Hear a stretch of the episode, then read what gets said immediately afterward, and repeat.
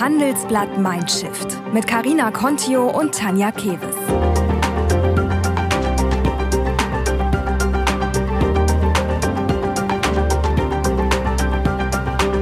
Herzlich willkommen bei Handelsblatt Mindshift, dem Podcast über spannende Menschen und Andersmacherinnen, die Regeln brechen und damit erfolgreich sind. One small step for a man. Aber hierzulande immer noch ein Riesenschritt für eine Frau. Carmen Köhler will das ändern. Sie erforscht als Analogastronautin von der Erde aus die Planeten und setzt sich dafür ein, endlich die erste deutsche Astronautin ins All zu schicken. Ihre Karriere ist beeindruckend. Obwohl die gebürtige Berlinerin schon als Kind nach den Sternen greifen will, macht sie nach dem Abitur erstmal eine Ausbildung zur Friseurin. Erst als eines Tages ein Wirtschaftsprofessor zum Haare schneiden in den Salon kommt, kommt und er beim Plaudern ihrer Leidenschaft für Mathematik bemerkt, kommt der Stein ins Rollen. Carmen studiert Mathematik und Meteorologie, promoviert in Physik und ergattert einen Job beim Deutschen Wetterdienst. Wenn Dr. Carmen Köhler heute gerade nicht in der Wüste von Oman oder in einem Tiroler Gletscher im Raumanzug wochenlange Mars-Missionen simuliert, ist sie inzwischen auch Chefin ihrer eigenen Firma P3R, die sich mit Hilfe künstlicher Intelligenz um Wetter und Erdbeobachtungsdaten kümmert. Mit Astrokamen habe ich darüber gesprochen, was man auf dem Mars alles können muss, wie sie in Extremsituationen die Nerven behält und warum wir auch Frauen im Weltraum brauchen und wie familienfreundlich ein Job ist, bei dem man zwei Jahre lang 400 Millionen Kilometer von der Erde entfernt ist. Hallo liebe Carmen, ich finde es großartig, dass du dir die Zeit nimmst für uns. Hallo liebe Karina, total gerne. Ich bin ganz gespannt, worüber wir heute reden. ich weiß ja schon eine ganze Menge über dich, aber das wissen unsere HörerInnen natürlich noch nicht. Deswegen fangen wir mal ein bisschen äh, in deiner Kindheit an. Das ist eine Frage, die stelle ich oft äh, bei meinen Role Model Interviews. Ähm, so der Poesiealbum-Klassiker vielleicht auch. Wusstest du noch, was du werden wolltest, als du klein warst? Ich wusste ganz, weiß ganz genau, was ich werden wollte. Ich wollte nämlich Astronautin werden. Wie kam das eigentlich? Ähm, das, das, das, kam durch den medialen Einfluss äh, von ein paar Fernsehserien tatsächlich. Und zwar war es so, dass ich früher, wenn ich von aus der Schule nach Hause gekommen bin, war meine Mama da und wir haben zusammen dann gegessen und dann ein bisschen fern geguckt. Und zwar gab es da Star Trek und danach kam MacGyver. Und diese beiden Sendungen haben mich total geprägt, weil ich das total spannend fand bei beiden. Also bei Star Trek einmal diese endlosen Weiten und diese ganzen fremden Wesen auf unterschiedlichen Planeten und dann bei MacGyver, der ja wirklich alles reparieren konnte und irgendwie aus der Streichholzschachtel ein Auto basteln konnte und dann war für mich irgendwie so ein Astronaut, war so MacGyver auf der Enterprise. Und das fand ich total cool. ja, sehr cool. Ähm, du hast dann aber trotzdem nach dem Abitur erstmal was ganz anderes gemacht, das sehr, sehr weit weg war von dem Wunsch, Astronautin zu werden. Äh, was war das und wie ist es dazu gekommen? Ähm, ich bin dann tatsächlich Friseurin geworden. Ähm, klingt vielleicht im ersten Moment ein bisschen komisch, aber wenn man bedenkt, dass ich, ähm, ich schneide doch seitdem ich zehn Jahre alt bin Haare und habe auch während der Schulzeit öfters am Theater geholfen beim Schminken und so und dachte, dann werde ich Maskenbildnerin. Und bei mir war es nämlich so, dass ich immer dachte, wenn ich studieren würde, würde ich Mathe studieren. Und das habe ich mir nicht so zugetraut und mein Mathelehrer war jetzt auch nicht so angetan von mir. Ähm, mhm. Und ja, und dementsprechend äh, habe ich mich dann für den Maskenbildner Weg entschlossen und habe dann zuerst diese Friseurausbildung gemacht. Hm. Es ist äh, in der Tat kein leichter Weg. Ich habe eine Freundin, die auch die Ausbildung gemacht hat zur Friseurin. Das ist ein mega krasser Knochenjob. Äh, bei dir waren das so 60 Stunden Wochen für 400 D-Mark, äh, eigentlich nichts quasi. Ähm, eine harte Zeit. Also was hat dich damals motiviert, das wirklich durchzuziehen? Ich glaube, das ist, äh, also es stand gar nicht zur Debatte. Also ich ich schließe Sachen sehr gerne ab und ich habe das dann angefangen und es hat mir auch total viel Spaß gemacht. Die Kolleginnen waren immer total super und war immer wieder unterschiedlich, wer dann zur Arbeit kam und wer nicht. Und äh, wenn man es nicht anders gewohnt ist, also irgendwie auch finanziell gesehen, dann kennt man es ja auch nicht anders. Und man sagt doch auch immer so schön, Lehrzeiten sind keine Herrenzeiten und es mm. gibt ja so viele tolle deutsche Sprüche dafür.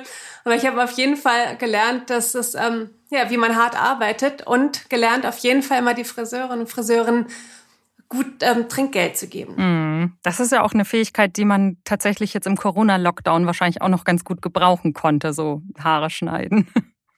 genau, ich habe das tatsächlich über, über Zoom und sowas auch gemacht. Dass ich dann gesagt habe, so, und jetzt die Haare ein bisschen höher halten, genau so, Ach, cool. und jetzt abschneiden. genau. Sensationell. Ein Videotutorial. Wie MacGyver genau. quasi. Ja, ähm, jetzt kommt eigentlich so meine Lieblingsstelle in deiner Geschichte, als ich mich so reingelesen habe. Ähm, denn ähm, du warst da so in dem Friseursalon, der war in Berlin damals, äh, und eines Tages ist etwas geschehen, das dein Leben komplett verändert hat. Ähm, was war das? Ähm, es war folgendes, und zwar hatte ich einen Stammkunden, der war Professor an der HU in Berlin. Und wir haben dann halt so Smalltalk Friseur Chitty Chatty gehalten quasi. Und dann hat er mich gefragt, ähm, ob ich denn lese. Und dann habe ich gesagt, ja, ich lese. Und dann hat er gefragt, was ich denn lese. Ja, alleine das schon. Ne? Ja. Und dann, genau, und dann habe ich gesagt, ich lese Vermaß letzten Satz. Und dann meinte er so, hm, was ist das denn? Und ich, äh, ist mhm. doch ein Buch über mathematischen Beweis. Und ich so, genau. Und äh, es interessiert mich total. Und wie gesagt, ich hat, dachte mal, ja, wenn ich studieren wollte, wollte ich Mathe studieren, hatte mir das aber nicht zugetraut. Und dann meinte er halt, ja, aber wenn man für irgendwas wirklich brennt und wenn man eine Leidenschaft für was hat, dann ist man daran auch automatisch gut. Und mhm. das hat, äh, das hat wirklich bei mir einiges bewegt. Und dann hatte ich natürlich auch, habe ich eine sehr gute Freundin auch immer noch, äh, mit der wir dann nachts um 5 Uhr im Schwarzen Café in Berlin entschieden haben, dass ich Mathe studieren werde. Sehr cool. Hast du eigentlich zu dem Professor noch Kontakt? Ich hatte, ich habe ihn tatsächlich angerufen dann später und hat mich mhm. bedankt, ähm, aber inzwischen nicht mehr. Nee. Ah, schön. Vielleicht äh, braucht er ja noch mal einen Haarschnitt oder so. Oder du schickst ihm deine Biografie zum Lesen, die vielleicht ja auch noch eines Tages kommt, weil das ist echt ein beeindruckendes, äh, eine beeindruckende Vita, die du hast, finde ich. Ähm, du hast dann tatsächlich ja, wie du schon sagtest, hast Mathe studiert, du hast in Physik promoviert, du hast nach deiner Doktorarbeit ähm, einen richtig guten Job ergattert beim Deutschen Wetterdienst und dann 2015 kam die Sache mit der Analogastronautin. Ich musste zuerst so ein bisschen an Analogkäse denken, da gab es vor ein paar Jahren ja mal so eine Mediendebatte Butter, also so Fake-Käse. Da aber bist du nicht ist die es, Einzige. Ja. Genau. ist es, äh, aber du bist jetzt keine Fake-Astronautin, oder? Ach, damit wäre ich auch ganz glücklich, muss ich sagen. Äh, na, letztendlich sind aber Analog-Astronauten Personen, die auf der Erde bleiben, um hier halt zur Forschung zu machen für spätere astronautische Raumfahrtmissionen, zum Beispiel zum Mond oder zum Mars. Das heißt, wir bleiben als Analogastronauten auf der Erde und sind hier in Mars-ähnlichen Umgebungen, trainieren wir dann quasi. Hm. Wo ist so eine Mars-ähnliche Umgebung? Ruhrgebiet? Gibt's viele. gibt tatsächlich total viele. Also mal abgesehen auch von Höhlen oder Lavakanälen mhm. gibt's, ähm, waren wir speziell, und zwar war ich bei zwei Missionen mit dem österreichischen Weltraumforum. Zum einen 2015 mit dem Kaunertaler Gletscher und zum anderen dann 2018 im, im Oman in der Wüste. Wow, ja. Das ist, ähm, wir haben das im Vorgespräch, hast du mir das gesagt, das wusste, war mir gar nicht so klar. Du machst das nebenberuflich, beziehungsweise diese Tätigkeit auch als Analogastronautin war damals noch ehrenamtlich. Ist das richtig? Genau, und ist auch immer noch ehrenamtlich. Wow. Jeder hat ja so seine Hobbys, ne? Aber es ist ja schon, ich meine, du hast, ähm, ja, bist inzwischen Chefin deiner eigenen Firma. Also wenn man dann so vier Wochen weg ist äh, mit Vorbereitungszeit und Training und so, dann ja, muss man schon eine große Leidenschaft haben, ne? Ja, das schon, aber das ist auch ein anderer Grund, warum ich mich selbstständig gemacht habe, dadurch, dass ich, es war tatsächlich vor dem Oman, vor diesem Monat, den ich dann freigenommen habe, weil ich auch noch andere ähm, unterschiedliche Projekte hatte. Zum anderen zum Beispiel ein Programmierprojekt in Westafrika für Studenten und dann waren wir auch in Westafrika. Dann war ich ähm, genau im Oman-Monat und dann habe ich auch angefangen, die Astronautin zu unterstützen. Das ist eine private Initiative, in der wir probieren, die erste deutsche Frau ins Weltall zu bringen. Und dann kamen so viele unterschiedliche Projekte zusammen, ähm, sehr viele mhm. auch ehrenamtlich, dass ich dann dachte, okay, müssen wir hier mal was ändern. Wow. ähm, diese Mars-Missionen in dem Gletscher und äh, im Oman, ähm, da warst du die einzige Frau irgendwie damals. Und äh, wenn ich das mal so sagen darf, äh, du bist jetzt eine relativ zierliche Frau. Wie war das mit den anderen Astronauten drumherum? Haben die dich ernst genommen? Haben die dir das zugetraut? Oder haben die sich auch mal, haben die gedacht, so, ja, lass mal gucken, was die so kann? Zum Glück war es von Anfang an total normal. Also die haben mich super akzeptiert. Also ich glaube, dass jeder im Team immer gucken muss, okay, wie, wie tickt jeder, ne? Und jeder muss sich irgendwie ein bisschen ja, den Respekt erarbeiten natürlich mhm. von den anderen. Aber ich bin 1,75 groß. Das ist auch eine ganz gute Männergröße. Natürlich sind es äh, Leute, die 1,90 sind, haben, haben es besser mit dem Raumanzugsimulator, der 50 Kilo wiegt. Wow. Aber letztendlich ähm, sind wir halt nicht alle gleich, aber wir sind alle im gleichen Team. Und mhm. das hat man da ganz schön gemerkt, dass das Team hat unheimlich gut zusammengehalten und also ich habe, wir haben auch immer in einem Zimmer geschlafen und so und es war jetzt nie irgendwie, ach guck mal, du bist doch eine Frau oder so. Es war schon so, dass ich mir meiner ähm, Defizite bewusst war und dementsprechend mhm. halt sehr, sehr hart trainiert habe, dann auch bedingt durch diesen Raumanzugsimulator, der halt 50 Kilo wiegt.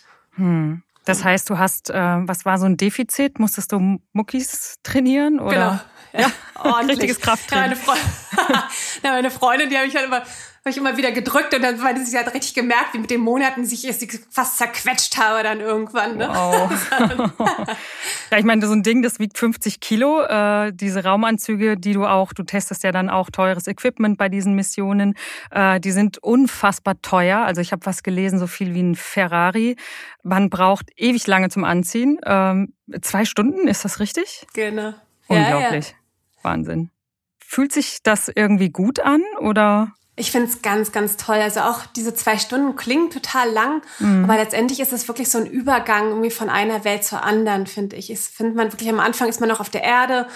Ähm, ich als Frau, äh, ich weiß, wir haben auch ein, auch ein paar kindliche Zuhörer. Ich trage eine Windel tatsächlich. Das wow. wollen Kinder mal ganz gerne wissen. Ähm, also ich ziehe dann die Windel an und man zieht dann auch zuerst die Unterwäsche an. Und, äh, und dann kriegt man sowas wie so ein Exoskeleton, heißt das. Das äh, simuliert so einen Druckanzug nach. Mhm. Das heißt, dass wenn man, das sind ja die, die man sieht bei der internationalen Raum, äh, Raumstation, wenn da die Astronauten rausgehen, Astronautinnen, ähm, die haben ja diesen riesigen weißen Druckanzug an. Und um mhm. das nachzusimulieren, haben wir so ein Exoskeleton. Das heißt, wenn ich dann irgendwie eine Kaffeetasse hoch, äh, hochhalte, mhm. ist es so, als ob die fünf Kilo wiegen würde. Also es erschwert ah, okay. wirklich die Bewegung. Ja. Genau.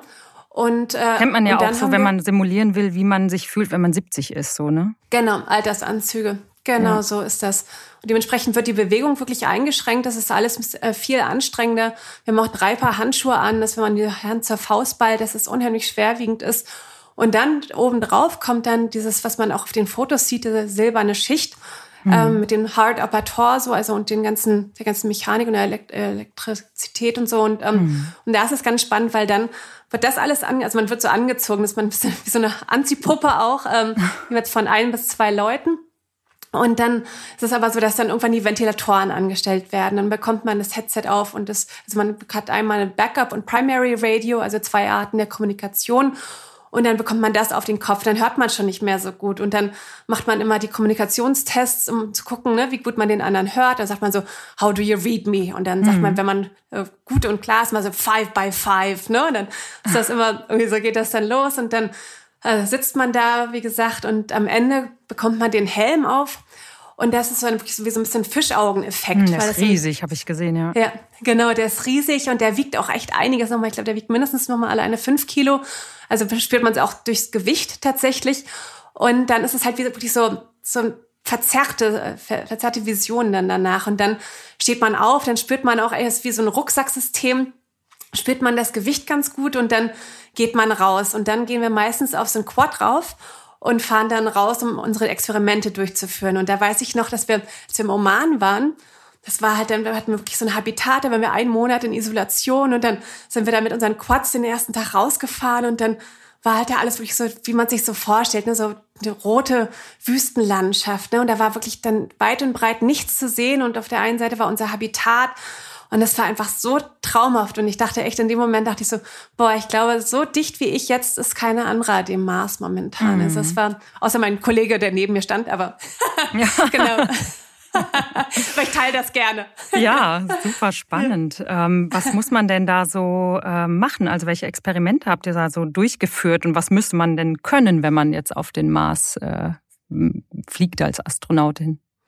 Also ähm, zum einen liebe ich das in dem Beruf der Astronautin, ähm, dass man, dass es so interdisziplinär ist und international. Und dieses Interdisziplinäre ist halt genau das, was, also dass man halt unterschiedliches lernt. Man lernt zum einen Geologie, man muss Stein, Gesteinsproben nehmen, ähm, man lernt unheimlich vieles, auch äh, Ingenieurssachen, medizinische Sachen. Aber letztendlich sind wir halt die Augen und Hände der Wissenschaftler. Das heißt, die Wissenschaftler ähm, entwickeln Experimente, die sie in einer massähnlichen Umgebung ausführen möchten und wir führen dann diese Experimente für sie aus. Sei zum Beispiel im Kaunertaler Gletscher, weiß ich, hatten wir so eine Aerosoldusche, damit man halt mit möglichst wenig Wasser äh, duschen kann, was natürlich für die Erde auch eine sehr gute äh, Technik ist und weiß ich noch, sowas haben wir dann getestet oder jetzt im Oman haben wir auch unterschiedliche ähm, Proben genommen. Wir haben probiert, Wasser zu finden, zum Beispiel, dass wir so eine Sensoren verbuddelt, um dann so eine seismologische, um halt zu gucken, okay, wenn wir jetzt auf den Boden hammern, ähm, könnte hier Wasser sein, wie könnte man Wasser finden, auch auf dem Mars. Also ganz, ganz unterschiedliche Experimente und auch sehr viel Psychologisches auch. Also insbesondere dadurch, dass wir ein Team von 15 Leuten waren im Oman und einen Monat in Isolation waren, das ist immer eine ganz gute Testgruppe, die man sich dann so versteht. Du hast es gerade schon erwähnt, Carmen. Ihr seid da 15 Leute total isoliert äh, über Wochen zusammen. Ähm, das stelle ich mir gar nicht so leicht vor. Also wie muss man so ticken, wenn man unter solchen Extrembedingungen äh, miteinander auskommen muss? Also ich möchte mir das nicht vorstellen, mit allen meinen Arbeitskollegen so lange so nah zu sein. ähm, also es hat super gut geklappt. Ich war sehr, sehr überrascht.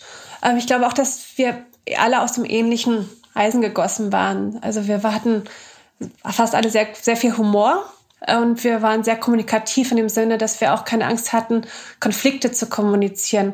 Und ich glaube, dass das ganz, ganz wichtig ist, wenn man für längere Zeit auf einem engeren, in einem engeren Raum ist, ähm, weil man einfach die Sachen ansprechen muss. Man darf keine kalten Konflikte quasi zulassen, sondern man muss immer gleich alles ansprechen, bevor irgendwelche negativen äh, Gefühle dann sich entwickeln. Hm.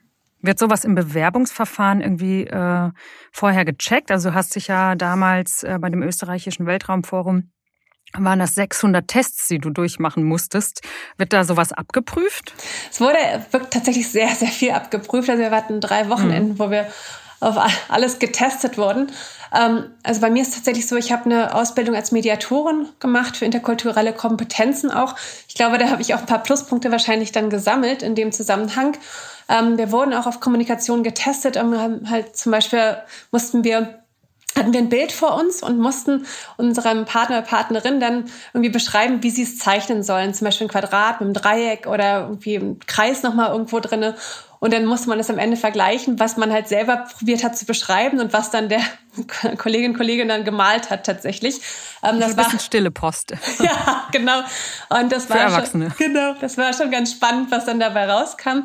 Ähm, also sowas wurde auf jeden Fall getestet. Und mhm. dann wurden wir auch beobachtet konstant, wie wir miteinander umgehen und ähm, wer sich gut versteht mhm. und wer nicht so.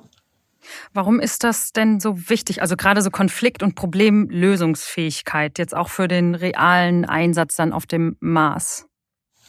Ähm, also insbesondere für den Mars ist es sehr wichtig, dadurch, dass die Reise einfach sehr lang ist. Ne? Es dauert ungefähr acht Monate, bis man hinkommt. Man ist ungefähr einen Monat auf dem Mars und das dauert nochmal circa dann acht Monate, bis man wieder da ist. Das ist unheimlich viel wow. Zeit und insbesondere diese acht Monate, die man dann in ja, Ra Raumschiff quasi dann verbringt gemeinsam. Da muss man ähm, auf jeden Fall Langeweile gut überstehen können und ähm, ja, Humor mit sich bringen, wie gesagt. Und äh, ja, Ausdauer und, und vieles mehr. Also einfach, was, was wir ja jetzt auch gelernt haben während Corona, ne? Dass für manche mhm. ist es mhm. leichter als für andere. Was ganz wichtig ist, zum Beispiel auch, dass man sich, ähm, dass man beschäftigt ist konstant, dass man einen Rhythmus hat, ähm, eine Routine. Es wird auch viel gesagt, dass es hilfreich ist, Tagebuch zu schreiben. Zum Beispiel, dass man sich dann auch selber reflektieren kann, die eigenen Gefühle auch niederschreiben kann. Und sowas. Es sind unterschiedliche Sachen, die dann da ins Gewicht fallen. Aber ja, es ist auf jeden Fall spannend dann, wenn wir zum Mars fliegen. Ich habe das mal ausgerechnet, korrigiere mich, wenn es äh, falsch ist, du bist ja Mathematikerin. Äh, also es könnte sein, der Mars ist so weit von der Erde entfernt, dass man quasi 86.000 Mal so wie von München nach Berlin hin und her fahren müsste. Ähm, ich vertraue dir da vollkommen. ja, ich habe immerhin auf VWL studiert. Ähm, und ähm, ja, das ist ja auch so, dass die Kommunikation ein bisschen verzögert ist dann zeitlich, oder? Also es gibt ja jetzt nicht so was, oder gibt es sowas wie WhatsApp, dann äh, hat man Internet, äh, wie ist das irgendwie Direktkommunikation? Es ist tatsächlich so, dass man, äh, dass es verzögert ist. Bei unseren Mars-Simulationsmissionen ist es so, dass wir ähm, das so approximieren mit zehn Minuten in jede Richtung.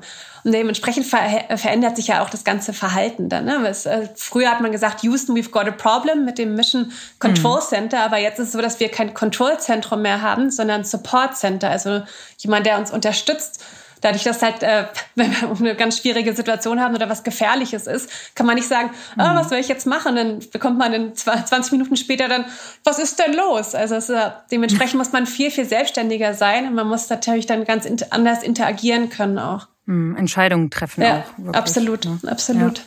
Ja. ja. Im Team. Ähm, was im Team auch, ja. Was waren denn so Momente, wo du persönlich äh, an deine Grenzen gekommen bist? Ähm, ich komme persönlich äh, tatsächlich aus, aus, den körperlichen Gründen, die wir schon genannt hatten, an meine Grenzen. Hm. Man hat diesen, wie gesagt, diesen Raumanzugsimulator an, der um die 50 Kilo wiegt und den trägt man so an die vier Stunden. Und das ist einfach sehr lang. Und ähm, ja, und da merke ich dann, dann schon, dass, dass es schwerer ist. genau. Hm. Aber meine Kollegen. Aber es gibt doch auch so super. Exoskelette, die, die die Gewichte leichter machen eigentlich. Also das sehe ich immer so in der Industrie, in der Autoindustrie, dass man quasi das Heben wirklich mit Hydraulik so ein bisschen erleichtert. Da könnte man doch auch noch so ein bisschen die, die, diese Anzüge upgraden, oder?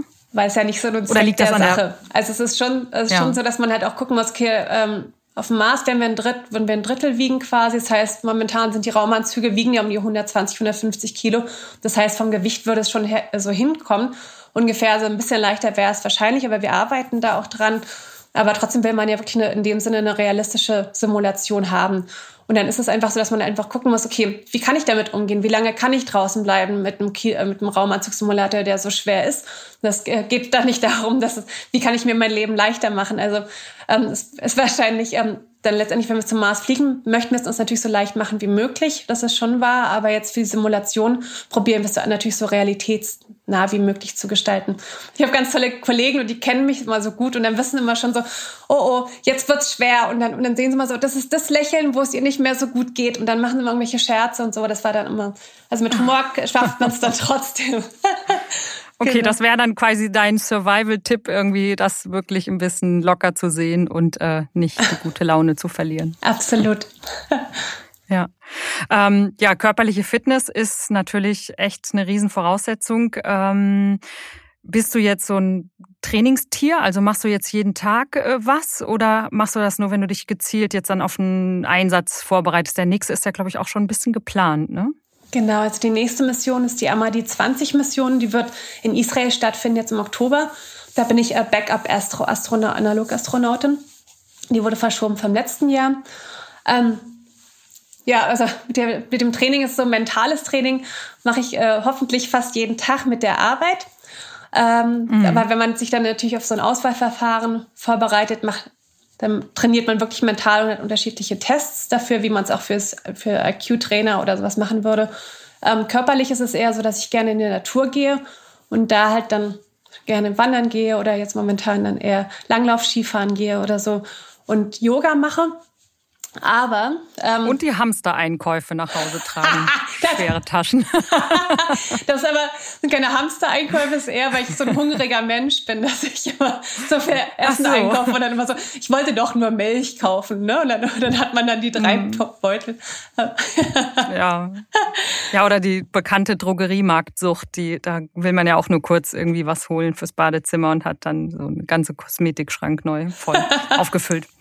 Ähm, ja, bei dem Stichwort Training würde ich gerne mal kurz eine Hörerfrage einspielen, die wir bekommen haben von dem kleinen Jakob, der ist fünf Jahre alt. Ähm, das passt ganz gut, vielleicht ein bisschen hast du ja schon beantwortet, aber ich möchte ihm die Frage ermöglichen. Ich bin Jakob, ich bin fünf Jahre alt und ich würde gerne Astronaut werden. Wie kann man das Training machen im Weltall?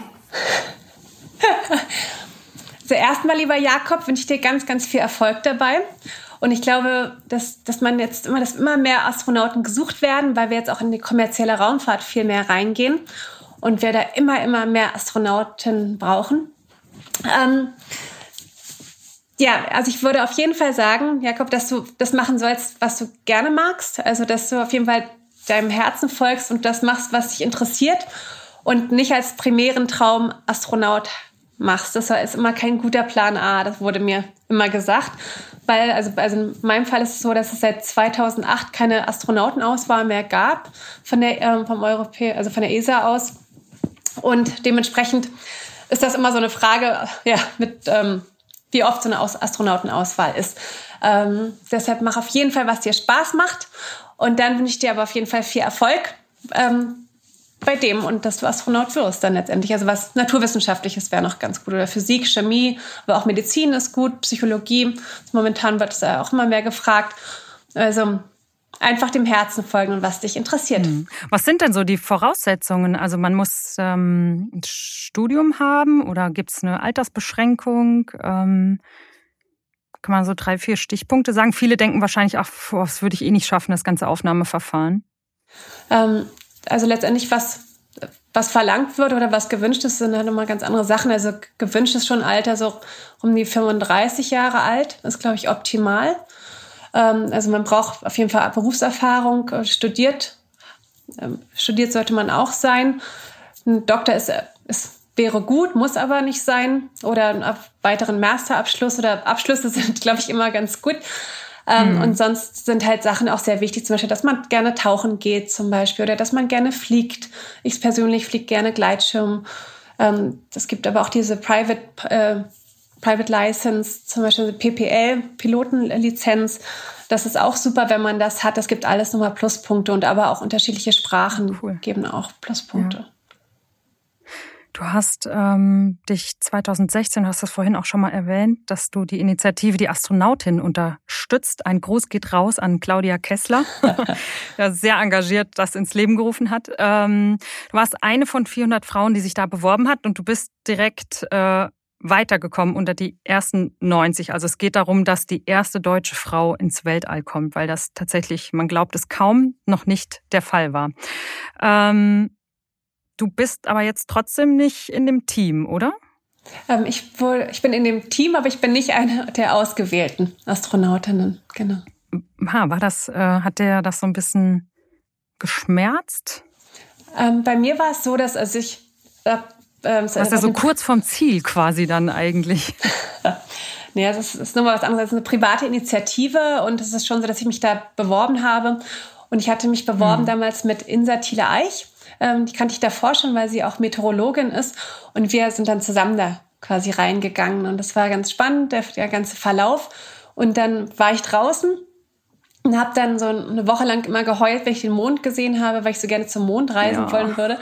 Und dann habe ich aber äh, war ich gleich wieder so, okay, Team Insa, das muss doch hier irgendwie klappen und habe sie dann weiter unterstützt. Und dann war es tatsächlich so, mhm. dass nachdem äh, die, das dann fertig war, diese, die Auswahl und in, wurde Insertile mhm. eigentlich tatsächlich ausgewählt. Und dann bin ich dann ins Team reingerutscht. Cool. Und es war tatsächlich auch so, dass ihr euch auf einer Hochzeit begegnet seid und du wieder Haare gemacht hast, oder? Stimmt, das habe ich gerade ganz vergessen. Ich, ich habe tief recherchiert. Ich, ich, ich merke das schon. Also, genau, also so, ich kannte sie auch von Konferenzen und sowas. Es war tatsächlich so, dass ich beim Deutschen Wetterdienst, äh, meine Büronachbarin, ist die Patentante von ihrer to einen Tochter. Und dann hat äh, meine Büronachbarin, hallo Isabel, hatte ähm, hat geheiratet und dann habe ich Haare und Make-up gemacht und äh, Insa hat Fotos gemacht. Das ist eines ihrer Hobbys. Und genau, und dann haben wir, war ich da mit meinen Kiddies, sie war da mit ihren Kiddies, die haben sich super verstanden. Da dachten wir, okay, dann können ja meine Kiddies ihre Kiddies babysitten und sind ein bisschen älter. Und äh, ja, haben wir unsere Pläne geschmiedet, wie das dann ist, wenn wir zusammen nach Houston ziehen und dann da trainieren und so. Ja. Schön. Ja, ich ganz um, vergessen. ja. Ja, ich weiß alles. Ja, ich merke schon. ja. Ähm, sag doch mal, ähm, tja, dass noch keine deutsche Frau im Weltall war. Die Amerikaner sind ja da deutlich weiter und diverser. Was, was, was hast du für eine Erklärung? Woran liegt das? Ja, also ich finde es äh, ziemlich schwierig. Also es ist schon so, dass 86 wurden bereits ähm, zwei Frauen einmal ausgewählt. Und also Renate Brümmer und Heike Walpott. Ähm, da war auch Herr Thiele dabei, der Vater von Insa Thiele Eich, der Astronaut ist. Und es war damals äh, die, ähm, mal vom DLR wurden die ausgewählt. Und dann dauerte das aber ewig, bis alle geflogen sind. Und da, bis dahin sind die Frauen wieder ausgestiegen gewesen. Und Herr Thiele ist dann tatsächlich hm. 2000 geflogen, also 14 Jahre danach. Hm. Warum sind die Frauen wieder ausgestiegen? Ist das so der Klassiker, den ich jetzt leider im Kopf habe? Irgendwie Familiengründung, ähm, bei der einen war es Familiengründung, bei der anderen war es aber auch mhm. Karriere einfach. Also es war, wie gesagt, also sie mussten mhm. halt so lange warten, dann kam die Wiedervereinigung, dann wurde das ganze Geld irgendwie umverlagert. Und ja, aus finanziellen Gründen sind die dann auch erstmal nicht geflogen. Und deshalb ist es natürlich auch schade, wenn es jetzt in unserem Fall mit der Astronautin, wenn da jetzt aus finanziellen Gründen wieder keine fliegt und das jetzt so lange dauert, bis da was passiert. Da habe ich auch noch eine Frage bekommen von dem Johannes C. Ähm, die spiele ich auch mal ab. Ähm, los geht's. Ich hoffe, du kannst es gut verstehen. Frage Nummer eins. Was können He for She Männer ganz konkret tun, damit mehr Frauen zu Astronauten werden? Nach einer kurzen Unterbrechung geht es gleich weiter. Bleiben Sie dran. Wie navigieren Deutschlands Top-Vorständinnen durch die aktuell schwierigen Zeiten? Hören Sie es selbst bei der Female All-Star Boardroom Session am 14. Mai. Mit dabei Maria Ferraro von Siemens Energy, Viktoria Osatnek von E.ON, Sopna Suri von RWE Generation und Antje von Dewitz von Vaude. Wir sprechen mit Ihnen über die Stärkung der Wirtschaft, das politische Klima und die geopolitischen Krisen. Seien Sie dabei, femaleallstarboard.de. Ich würde mal korrigieren zu Astronautinnen natürlich. Ja, wollte ich gerade sagen, erstmal Astronautinnen sagen. Lieber Johannes. genau. Und He for She Männer sind übrigens, ähm, das ist auch so eine Initiative, das sind Männer, die sich wirklich ganz aktiv und bewusst für Gleichberechtigung einsetzen und ähm, ja, Frauen auch da fördern, ganz, ganz deutlich. Ich finde die Frage, finde ich super schön, dass das äh, so thematisiert wird und die Frage gestellt wurde. Ähm, aktiv kann man das einfach immer wieder formulieren, jetzt wie, wie, wie er das jetzt fragt. Das ist total schön, das einfach zu kommunizieren und einfach zu sagen, dass es halt auch gewollt ist von der Männerwelt, dass es nicht so was ist, dass alle Frauen sagen, ah, wir brauchen mal eine Astronautin, sondern halt, dass die Männer auch sagen, wir brauchen eine Astronautin. Ähm, nicht nur mhm. für unsere Töchter, sondern auch für uns. Also es ist irgendwie, dass halt ja, dass halt das ganze Potenzial auch der Menschheit genutzt wird und dass wir nicht 50 Prozent äh, des Potenzials wegwerfen auch dadurch, ähm, mm. weil wir, weil es ja auch einfach wissenschaftlich erwiesen ist, dass, äh, dass ein diverses Team einfach besser funktioniert. So wie es wissenschaftlich erwiesen ist, dass wenn ich zwei Monitore habe, dass ich äh, effizienter arbeite, es ist, ein, es ist auch erwiesen, dass wenn man ein diverses Team hat, dass man dann auch äh, effizienter ist. Also es ist ja auch einfach auch was wissenschaftlich hinterlegt ist. Aber dieses He for She finde ich persönlich total schön, habe auch sehr viele Männer schon kennengelernt, die da sehr aktiv sind und würde einfach sagen, weiter so und macht, äh, engagiert euch einfach für He for She, weil das einfach wahnsinnig weiterhilft. Ja. Warum ist es denn so wichtig, dass Frauen mit auf den Missionen sind? Ähm, jetzt mal unabhängig davon, dass es gleichberechtigt und divers sein sollte, also wünsche ich mir ja auch. Ähm, was hat das noch für Aspekte? Also wie gesagt, zum einen ist das Team wirklich effizienter. Ähm, zum anderen ist es auch so, dass wir die Daten auch brauchen. zum Beispiel ist es jetzt, wenn man zur internationalen Raumstation fliegt, da haben wir für, für Deutschland haben wir, wir haben keine Daten von Astronautinnen. Von ESACOR gibt es gerade eine Astronautin, äh, die Italienerin Samantha Cristoforetti. Und äh, ist halt mit äh, ja, DSGVO nicht so gut, wenn man weiß, okay, es ist jetzt äh, die, die Daten von einer Frau, da weiß man ganz genau, von wem die Daten sind. Ähm, hm. Dementsprechend ist es einfach ah, so, dass, okay. ja. dass dass uns die Daten fehlen. Und man denkt ja immer so, okay, was wird wohl der Unterschied sein zwischen einer Astronautin und einem Astronaut? Ja, ist wahrscheinlich, die, die Astronautin hat halt ganz andere Hormone. Das ist ganz offensichtlich. Aber zum Beispiel das Problem, dass wenn Astronauten länger auf der internationalen Raumstation sind, bekommen sie Augenprobleme. Und diese Augenprobleme wurden interessanterweise bei Frauen nicht so nachgewiesen. Und da äh, versteht man noch mhm. überhaupt nicht, was, was da der Unterschied ist. Oder auch ähm, zum Beispiel Hörverlust auf, äh, insbesondere auf, eine, auf einem Ohr, dass es bei den Männern so ist, aber bei den Frauen nicht. Das sind äh, Problematiken mhm. und auch Herausforderungen, die, die man überhaupt nicht versteht und wo wir einfach eine viel bessere Datenlage brauchen. Oh, spannend, ja. Da, da, auch da muss ich jetzt schon wieder eine Hörerfrage einspielen, beziehungsweise eine Hörerin.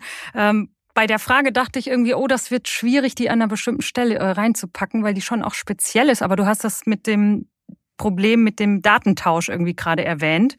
Ähm, das finde ich tatsächlich super interessant. Also gestellt hat die Frage Tatjana Kiel von Klitschko Ventures, die Chefin, und ich spiele sie mal ab.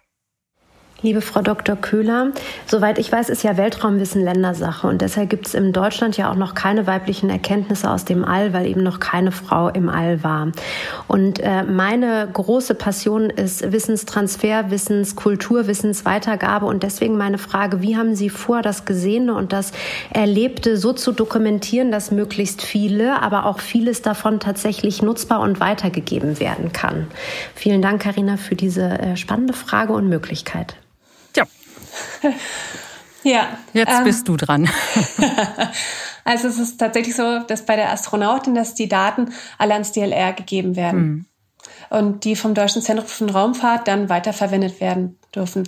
Andererseits, äh, falls da ein Interesse besteht, können wir auch gerne kontaktiert werden ähm, zu unterschiedlichen Kooperationen, für was insbesondere Daten erhoben werden sollen. Und natürlich äh, ist es immer am schönsten, wenn die publiziert werden oder halt auch per Open Source zur Verfügung gestellt wird. Aber ich glaube, in dem Fall wäre es eher so, dass sie ja beim DLR sind und halt für wissenschaftliche Zwecke natürlich eingesetzt werden. Ja. Ähm, Stichwort Vereinbarkeit von Familie und Beruf. Es ist ein paar Mal so schon mal angeklungen. Ähm, ist es eigentlich besser, Mondastronautin zu sein oder Marsastronautin? es, war, es war tatsächlich so, dass bei meinem ersten Live-Interview als Analogastronautin wurde ich gleich am Anfang gefragt, so, möchten Sie zum Mars? Und ich so, nein, ich möchte zum Mond, habe ich dann gesagt. ähm, und dann meinte ich so, naja, es liegt daran, ich habe ähm, zwei kleinere Bonuskinder und äh, dann ist es halt, man möchte sie auch aufwachsen sehen und so und dann ist man ja mindestens drei Jahre weg. Ähm, inzwischen wäre wär meine Antwort klar, ich möchte auf jeden Fall zum Mars äh, wäre ich damals auch schon gerne geflogen. Ich hatte ja, ich fühlte mich da aber natürlich verpflichtet meinen äh, Kindern gegenüber. Und jetzt sind meine aber inzwischen schon fast 16 und 18. Das ist dann, glaube ich, in Ordnung, wenn man dann mal drei Jahre weg ist. Ähm, aber aber auch, auch sonst ähm, fände ich persönlich den Mond super, super spannend, weil man diese Erdnähe mhm. hat. Also ich glaube, dass das einem nochmal was ganz anderes gibt, weil man diesen über Overview-Effekt, den berühmt-berüchtigten, hat. Man sieht halt die Erde, man sieht, wie fragil die Atmosphäre ist, dass sie halt so dünn ist. Und wenn man rumschaut, dann sieht man nur diese Schwärze des, des Weltalls. Und da ist halt dieser Planet, wo wirklich Leben drauf ist, wo wir drauf leben und mit dem wir so furchtbar umgehen. Und ich glaube, dass das einfach ein ganz mhm. wahnsinniger Moment ist und wo dann, wieder Stichwort Wissenstransfer, man einfach das weitergeben muss, man das kommunizieren muss, man muss die Fotos äh, versenden. Das macht auch, hat ja auch Alexander Gerst super gemacht während seiner Mission. Und ähm, ich glaube, auf dem Mars, also ich fände es total spannend, einen anderen Himmelskörper zu betreten. Und dann ist es aber so, dass man, dass der, dass die Erde dann letztendlich so dieser kleine blaue Punkt am, am äh, Himmel mhm. ist. Ne? So wie wir jetzt den Mars sehen als kleinen äh, roten Punkt, würde man dann den, den kleinen blauen Punkt sehen. Und da wäre man halt dann wirklich total distanziert. Also es wäre aus ganz anderen, also aus ganz anderen Herangehensweisen wäre es total interessant zum Mars zu fliegen. Wie gesagt, äh, ganz anderen Planeten äh, zu sein, nur im Raumanzug raus zu dürfen, ähm, woanders wahrscheinlich, dass wir uns da aufbauen, eine andere Zivilisation aufbauen wäre super, super spannend. Auf jeden Fall. Also jetzt oh Mann, das habe ich mir versucht vorzustellen. Gestern äh, könnte man dort überhaupt ohne einen Raumanzug dann rausgehen oder müsste man sich riesige Gebäude bauen mit einer künstlichen Atmosphäre? Also wäre das irgendwie möglich? Ähm, man könnte nur mit Raumanzug rausgehen. Würde man dann, äh, weil man so näher an der Sonne dran ist, würde man dann verbrennen oder?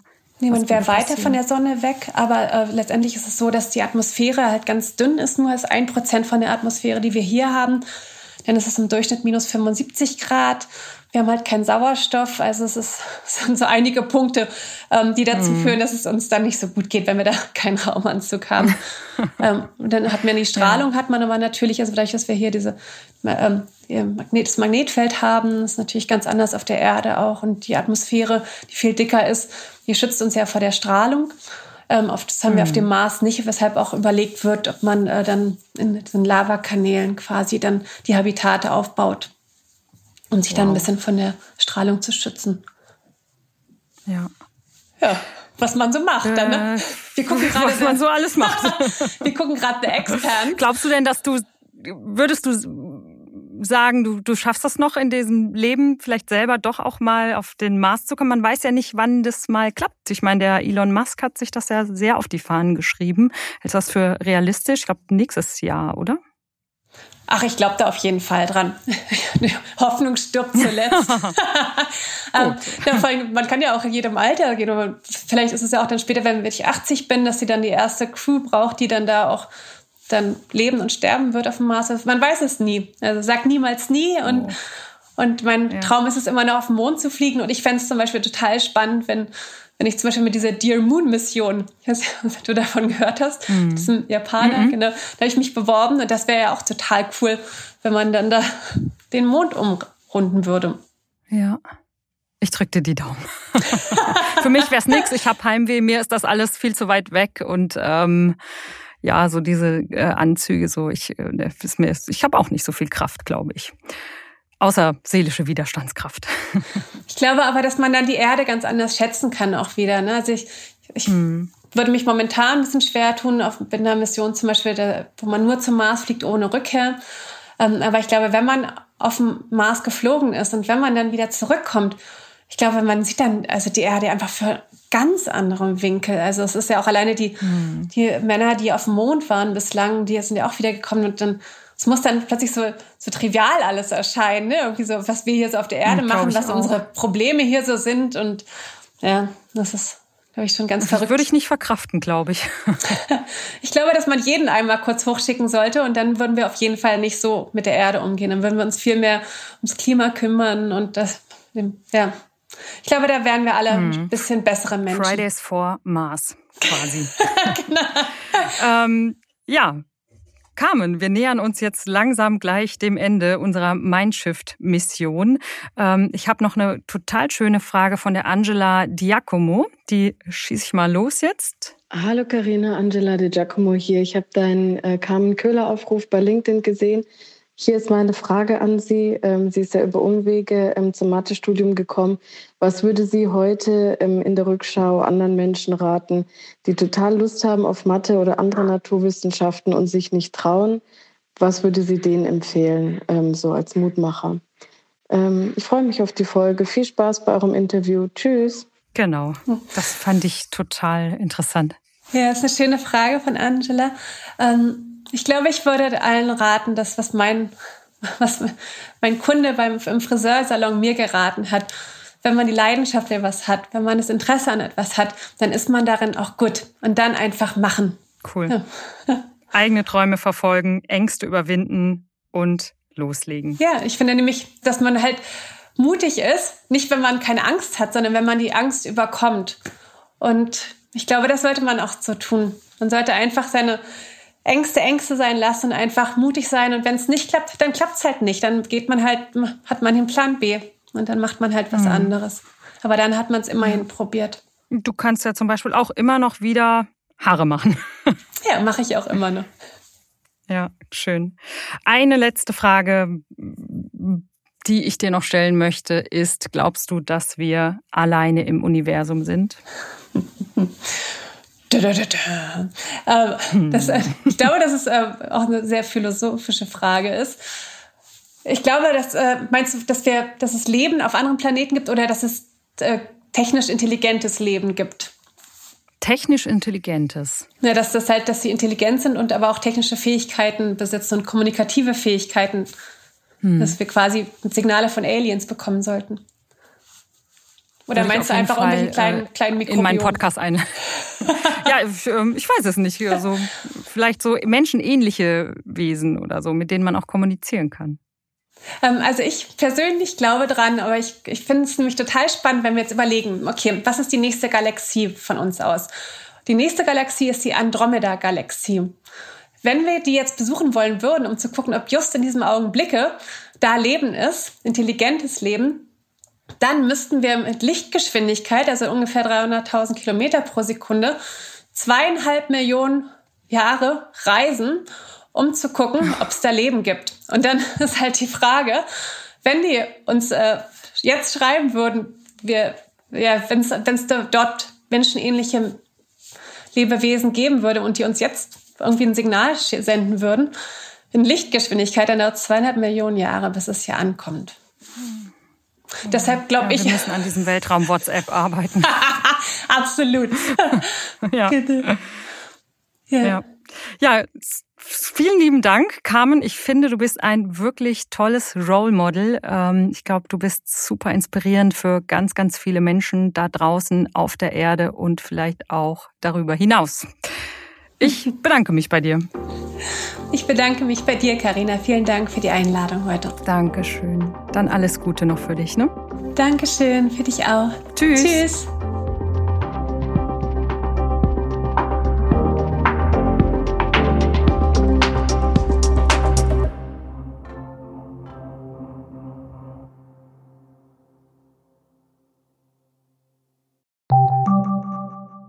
Bist du auf der Suche nach Inspiration und Netzwerkmöglichkeiten? Dann ist das Summer Camp der Handelsblatt Media Group genau das Richtige für dich. Treffe über 800 EntscheiderInnen, nimm an interaktiven Workshops teil und werde Teil der einzigartigen Camp Community.